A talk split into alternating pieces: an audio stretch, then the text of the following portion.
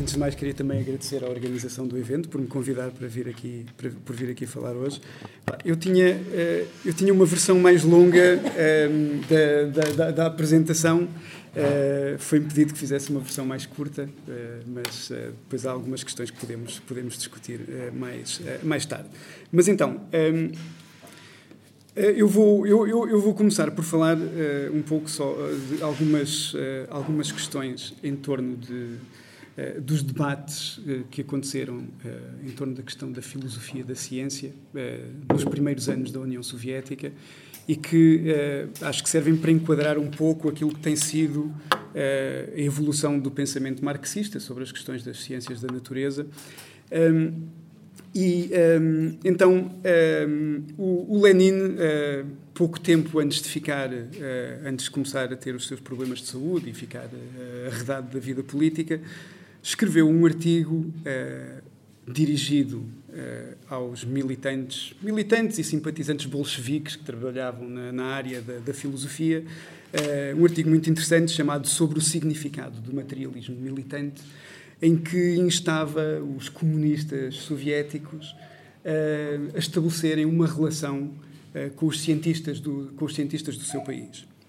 E para o Lenin essa relação eh, devia ser feita com base na propaganda uh, do, da dialética entre os cientistas. Da dialética, o próprio Lenin diz, a dialética de Hegel, mas interpretada do, do ponto de vista materialista, um, ehm, e que seria a melhor forma de de ajudar os, os, cientistas russos a compreender, em parte, a filosofia marxista, não é? Eh, a perspectiva marxista sobre a natureza, sobre eh, as ciências da natureza e eh, e por essa via também ganhar a simpatia dos cientistas para a construção do projeto socialista. Bom, o, o, o, artigo, como eu disse, foi escrito pouco antes de, de, de Lenin começar a ter problemas de saúde graves, não é? e, portanto, uh, gerou toda uma discussão, gerou uma, uma, longuíssima discussão, que durou cerca de cinco anos, uh, e na qual uh, a maior parte dela decorreu já após, após a morte de Lenin. Mas, para, vou, vou, fazer só aqui uma, uma, uma exposição muito breve dessa discussão. Basicamente, juntaram-se dois, dois campos distintos em que havia em ambos os lados havia cientistas, filósofos, militantes do Partido Comunista, não militantes, etc., a discutir esta questão de como estabelecer uma relação com os cientistas e qual a perspectiva e o que seria essa interpretação da dialética para, para lidar com os cientistas. Então, de um lado, há uma facção que são os mecanicistas, isto são nomes que eles foram dando, dando eles próprios uns aos outros ao longo do debate, que uh, são defensores de uma perspectiva positivista. Não sei o que é que isto quer dizer. Que a ciência, não é? As ciências da natureza produzem todo o conhecimento que é essencial. Não, não é que não há necessidade de outras formas de conhecimento, basicamente. a filosofia, por exemplo, não é não é relevante para, para essa questão. Aliás, eles até diziam que, estar a, não, que não era escusado estar a impor essas ideias do Hegel aos cientistas, porque os cientistas não precisavam disso, porque tudo o que eles faziam, o seu trabalho, dava automaticamente origem uh, à filosofia dialética, a uma compreensão dialética da natureza, e, portanto, era escusado estar uh, a criar estas questões artificiais em torno da ciência.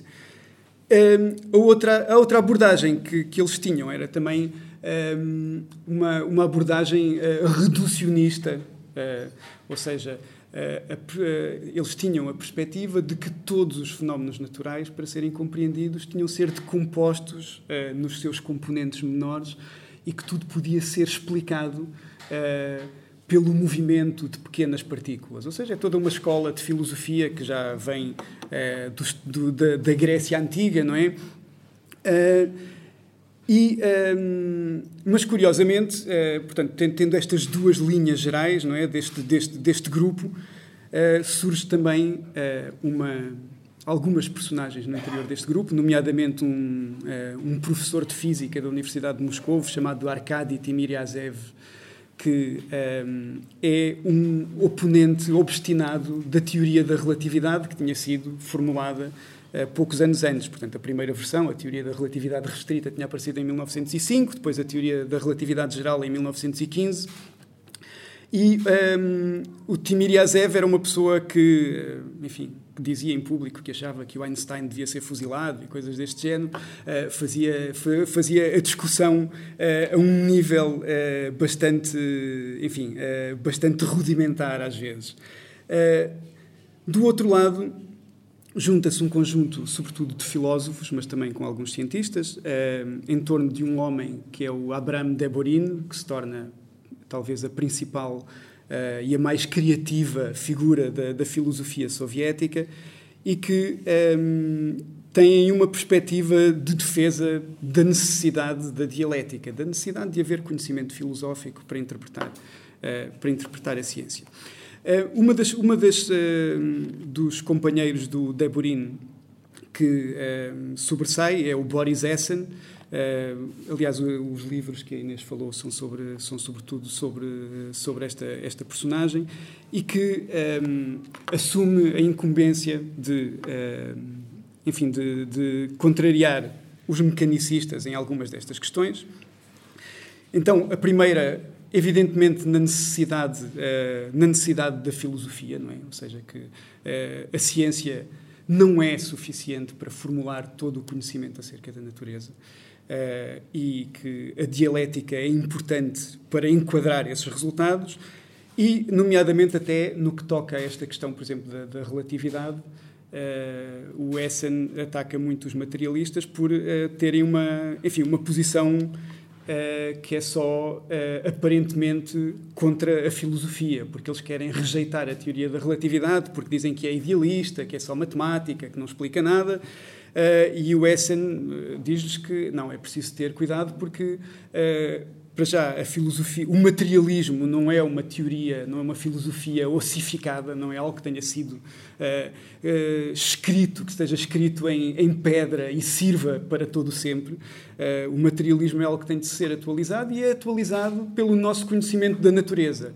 E, portanto, se, se provar que a teoria da relatividade é verdadeira, Bem, ou das duas, uma, ou, ou, se deita, ou se deita o materialismo fora, e chegamos à conclusão que, afinal, todos os milénios de história que o materialismo tem não serviram para nada, uh, ou então uh, entendemos que, enfim, a natureza é assim, não é? A teoria da relatividade é válida, é estranho, mas, mas se é assim que a natureza se comporta, o materialismo tem de, tem de incorporar isto e perceber que tem de, que isto faz parte, não é, daquilo que é a estrutura a estrutura da natureza. Um, bom, há outras questões também, a questão, de, por exemplo, da, da, questão do ataque ao reducionismo, não é? Um, que uh, toda to, tudo nessa altura, no início, no início do no primeiro, no primeiro quartel do século XX, um, já começava a tornar-se evidente que o reducionismo não era uma boa explicação para o que se passa na natureza, não é? Uh, uh, e o Essen faz muito essa argumentação, o Essen e outras pessoas, de que um, a natureza tem escalas de organização de, de complexidade e não é possível reduzir certos fenómenos a fenómenos mais simples. Eles têm, uma, eles têm um funcionamento próprio, têm características próprias de funcionar. Uh, o fenómeno da vida não é puramente um fenómeno químico. É claro que nós precisamos de entender a química subjacente aos fenómenos da vida, mas Uh, mas a química só por si não explica a vida. Existe, as estruturas vivas têm toda uma forma de funcionamento ehm, que, um, ehm, que, uh, é, que não tem nenhuma propriedade sobrenatural. Não é? Aquilo que o materialismo diz é que não há nada fora da natureza, mas tem uma forma, uh, uma forma superior em termos de complexidade de se organizar e que não pode ser reduzida aos, seus, aos seus componentes mais simples. Eh, eu acho que esta discussão aqui em particular é extremamente interessante porque toca numa, numa, num aspecto que se tornou uh, muito importante na física em geral, a partir sobretudo dos anos 70 do século passado. Portanto, esta discussão deu 50 anos antes de isso surgir na física realmente como um, um tema de estudo, que são as propriedades emergentes, não é? Aquilo que eles, eles falavam em termos de dialética, a transformação da quantidade em qualidade, mas quando um sistema é muito complexo, um sistema vivo, um sistema neuronal como o cérebro, etc., surge uma série de propriedades que nós não encontramos nos seus componentes, uh, nos seus componentes menores, não é? Uh, por exemplo, na questão do cérebro, não é? Se nós pegarmos num neurónio, não vamos lá encontrar um bocadinho de consciência, não vamos encontrar um bocadinho de sentimento, não vamos encontrar uma, uma partícula de inteligência. Essas coisas surgem uh, da composição e do funcionamento coletivo uh, dos neurónios. Isto era uma, era uma, eram, eram questões que eram realmente uh, importantes para, para rebater esta perspectiva dos mecanicistas, que basicamente era um, era um retrocesso àquilo que tinha sido a ciência sobretudo tinha sido a ciência do Newton e do Maxwell, etc., que tinha atingido o seu, o seu auge no século XIX, mas que tinha também começado a encontrar barreiras cada vez maiores para explicar os novos, novos fenómenos que iam, iam surgindo. Então, mas em resumo, eh, para, para fechar esta parte, eh, o, esta, esta, esta discussão do, do Essen e do Deborin em torno destas questões, uh, eu acho que, que conforma assim a primeira grande uh, teorização do materialismo. Este, este painel chama-se Marxismo e Ciência, mas o Marx jamais chamaria marxismo esta, esta questão. Uh, eles, todos eles falavam em termos de, de, de materialismo. mas eu acho que ele configura assim a primeira grande uh, teorização do materialismo à luz de novos resultados das ciências, da física, da biologia, etc., que decorre afim, eh, após uh, os trabalhos do Engels e também uh, o trabalho do Lenin, o materialismo empiriocriticismo, que eu acho que é um trabalho bastante interessante do ponto de vista da filosofia da, da, da ciência. Mas então, mas de, desta questão do materialismo, um, ehm, eu enfim, entendo que, que, o, que o Essen e o Deborin eram uh, aqueles que seguiam mais de perto uh, aquilo que tinha sido teorizado pelo Engels. E a ideia do Engels acerca do materialismo é uma coisa bastante simples.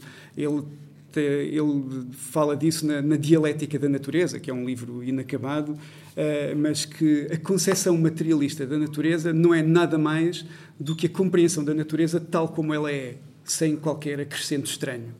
Isto, enfim, é uma, é uma, fórmula, é uma fórmula bastante simples, mas a questão é, está nos acrescentos estranhos, não é? Uh, tem havido sempre uh, teorias científicas com vários tipos de acrescentos, não é? Uh, aliás, uma das coisas que o próprio Boris Essen também desenvolveu e aprofundou bastante em relação ao próprio Engels é a ideia de que a ciência é uma atividade social. É? E a ciência moderna que nós conhecemos, baseada na, na experimentação, na elaboração de teorias e na, na, na, discussão, na falsificação de ideias, não é? etc., um, é uma atividade que surgiu com o capitalismo moderno. Não, é? Isto não, não, há, não há nenhuma atividade anterior podemos, enfim, eh, que, seja comparável à forma como a ciência funcionou, eh, ou como a ciência funciona eh, desde, desde o surgimento do capitalismo como forma de organizar a sociedade. E como tal, sendo uma atividade social, tem evidentemente resquícios dessa das questões sociais nas suas nas suas teorizações, enfim, nas suas formulações, etc. Eu não sei, eu não estou a contar o meu tempo, não sei quanto tempo tenho.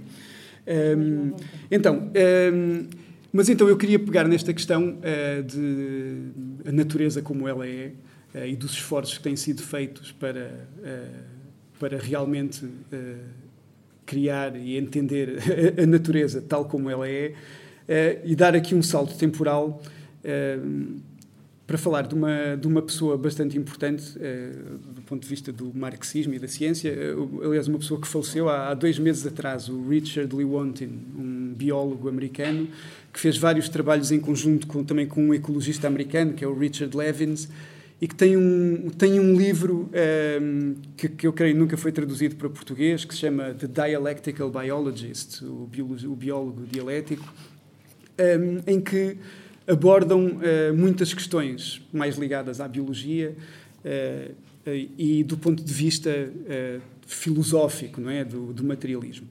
Eu só quero falar, dizer aqui dois exemplos que eles dão. Um é a questão do reducionismo que continua a fazer escola em muita ciência hoje em dia, mas que para o Lewontin e para o Levins não é mais do que a transposição das ideias do individualismo para, para a ciência, não é? A ideia da, da primazia do indivíduo uh, em todos, uh, em todo o fenómeno social uh, e que e que acaba por ser transposto para a ciência como, enfim, já não o reducionismo é, é, usado no método científico, é importante para fazer investigação científica, mas uh, não é uma não é completo como uma perspectiva do que é a natureza, não é? A natureza não se reduz uh, simplesmente a, aos seus componentes uh, essenciais e, portanto, eles veem nisso uma transposição ideológica do, do, da glorificação do papel do indivíduo, mas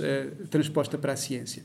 Uma, uma outra questão Uh, que, que, eles abordam, uh, isto é, o livro tem cerca, eu acho que tem cerca de 40 anos, é de 1985, portanto já tem mais de 40 anos, não é? Tem cerca de 40 anos, sim. Um, é uh, a questão de que na altura, como estavam a estabilizar-se ao nível da, das teorias científicas, ao nível, por exemplo, do estudo dos ecossistemas, a ideia de que os, que os ecossistemas são estáveis Uh, mas, uh, mas que parte dessa estabilidade também se deve à sua grande complexidade. E, portanto, há aqui esta relação de que um ecossistema natural uh, contém muitos tipos de organismos diferentes que interagem entre si para, para, para definir uma estrutura muito estável. Bom, a primeira questão é, evidentemente, não há nada estável na natureza, não é? Portanto, eh, seja em que escala temporal for, não há nenhum fenómeno que seja um fenómeno permanente. Isso é aquilo que a ciência nos tem mostrado, isso é o que a dialética já sabe há quase 3 mil anos, não é? Eh, mas eh, mas o, o, o Lewontin e o Levins fazem uma analogia que me parece bastante, bastante interessante e bastante relevante de como enquanto, uh, enquanto a sociedade, enquanto a burguesia, uh, na sua ascensão e na, enfim, na, sua, na consolidação do poder, foi uma classe revolucionária e estava a transformar a sociedade, uh, surgiram na ciência muitas teorias de transformação. muitas teorias que, dizem, que explicavam que a, que a própria natureza tinha uma história, como, por exemplo, a teoria da evolução, de Darwin, um, as teorias sobre a geologia do, do Lyell, não é? que escreveu os, o Tratado de Geologia, os princípios de geologia, os princípios da geologia, está um geólogo que não me deixa mentir, um, que mostra como a, a, Terra tem uma, tem uma história e a sua estrutura se foi modificando ao longo, ao longo dos anos e que, à medida que uh, a sociedade burguesa se vai consolidando e, um, e se vai estabilizando, começam a surgir uh, toda uma série de teorias que apelam à questão da estabilidade na natureza. Uh, e uh, esta dos ecossistemas é um, enfim, é um, é um exemplo, uh, há, há, há, muitos outros, que o Lewontin também afirma que não é mais também do que a transposição da ideia da sociedade burguesa como uma sociedade uh, extremamente complexa e que os indivíduos podem subir ou descer na hierarquia social, mas que essa hierarquia é estável, é estática e, eventualmente, é eterna, visto que isto é a melhor sociedade que alguma vez existiu. Um, Posso-vos dar mais um exemplo do, do, impacto que esta ideia da estabilidade tem uh, nas teorias científicas. O Einstein, em, em 1915, formulou, formulou, a teoria da relatividade geral. É uma teoria uh, que uh, colocou em xeque tudo o que nós entendíamos sobre a estrutura do universo, sobre o que é a gravidade, eh, a força gravítica, não é? A gravitação universal que o Newton tinha, tinha descrito. Uh, epá, eu não vou entrar aqui em pormenores sobre a teoria da relatividade geral, mas basicamente o Einstein diz que o tecido do universo é um objeto a quatro dimensões, que é o espaço-tempo, que fica deformado na presença de massas gravitacionais, etc. Que a gravidade não é mais do que esse espaço-tempo deformado que faz com que os planetas andem à volta das estrelas, etc. A teoria é completamente contraintuitiva, introduziu uma série de factos novos. Uh, o Einstein punha as mãos no fogo por ela, mas quando foi resolver as equações percebeu que aquilo dava origem a um universo em expansão e, e então o que ele fez é, foi introduzir uma variável extra na sua equação, a chamada constante cosmológica, para fazer com que o universo fosse estável. Uh, ele, mais tarde, poucos anos depois, quando se provou que o universo estava em expansão, ele próprio disse que isso foi o maior, foi o maior erro da minha vida, mas, uh, mas face a uma teoria que revolucionava completamente todos os conceitos, uh, uma pessoa com a inteligência do Einstein bloqueou numa questão simples de a sua teoria prever a expansão do universo e ele achava que não podia ser, o universo era uma coisa estável. Bom, eh, então, ehm, eu eh, não vou, se calhar vou só, vou só dizer aqui mais algumas coisas sobre esta questão do marxismo, eh, o marxismo e ciência e, e, sobre esta questão da, da, da, ciência como, como produto social. O Marx e o Engels expuseram em algo sobretudo no Manifesto Comunista e na ideologia alemã, algumas ideias eh, chave sobre como funciona eh, a sociedade humana, não é? Eh, e, em particular, em relação ao capitalismo, eles colocam duas questões importantes. Uma é que a burguesia, a estrutura económica e social que ela criou, só pode existir revolucionando permanentemente os instrumentos de produção e as relações sociais e uh, as formas de produção, etc.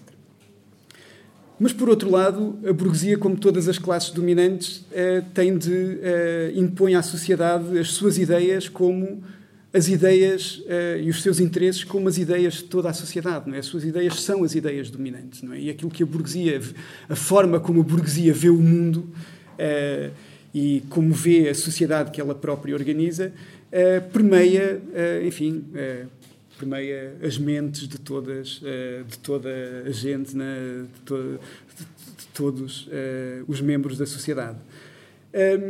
E a meu ver eu acho que esta esta questão é, é importante porque realmente a ciência como atividade move-se eh, move-se sempre em, em, função não é destes dois polos contraditórios não é a necessidade da burguesia revolucionar permanentemente os, os instrumentos de, de produção uh, confere à atividade científica um certo grau de objetividade, não é? É preciso saber como é que as coisas funcionam. Quer dizer, um avião voa não é por acaso, não é? Os aviões voam sempre, não é? Todos os dias eles levantam voo e aterrem, salvo as exceções dos acidentes, claro.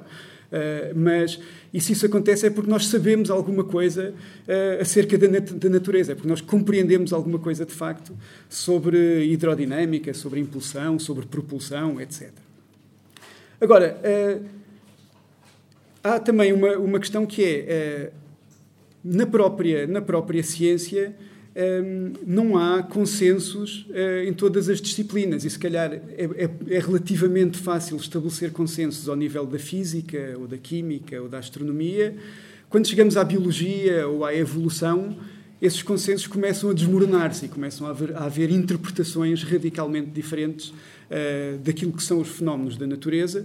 Uh, bom, quando chegamos às ciências sociais, os consensos são impossíveis, como sabem, não é? A história, a, economia, etc. Mas eu não vou, vou aqui vou falar só mais da parte das ciências da, uh, da natureza, porque realmente quanto mais o, o, objeto de estudo das ciências toca uh, naquilo que diz respeito à estrutura da sociedade, evidentemente entram em, em, jogo esta questão das ideias feitas sobre o que é a sociedade, uh, sobre uh, qual é o papel dos indivíduos nesta sociedade e, e etc. Eu uh, só quero dar mais um, mais um exemplo para, para acabar. Estás à vontade, ainda tens Todos vocês se lembram certamente uh, um livro que fez, que fez escola, e foi um livro muito importante, do, do Richard Dawkins, que é O Gênio Egoísta.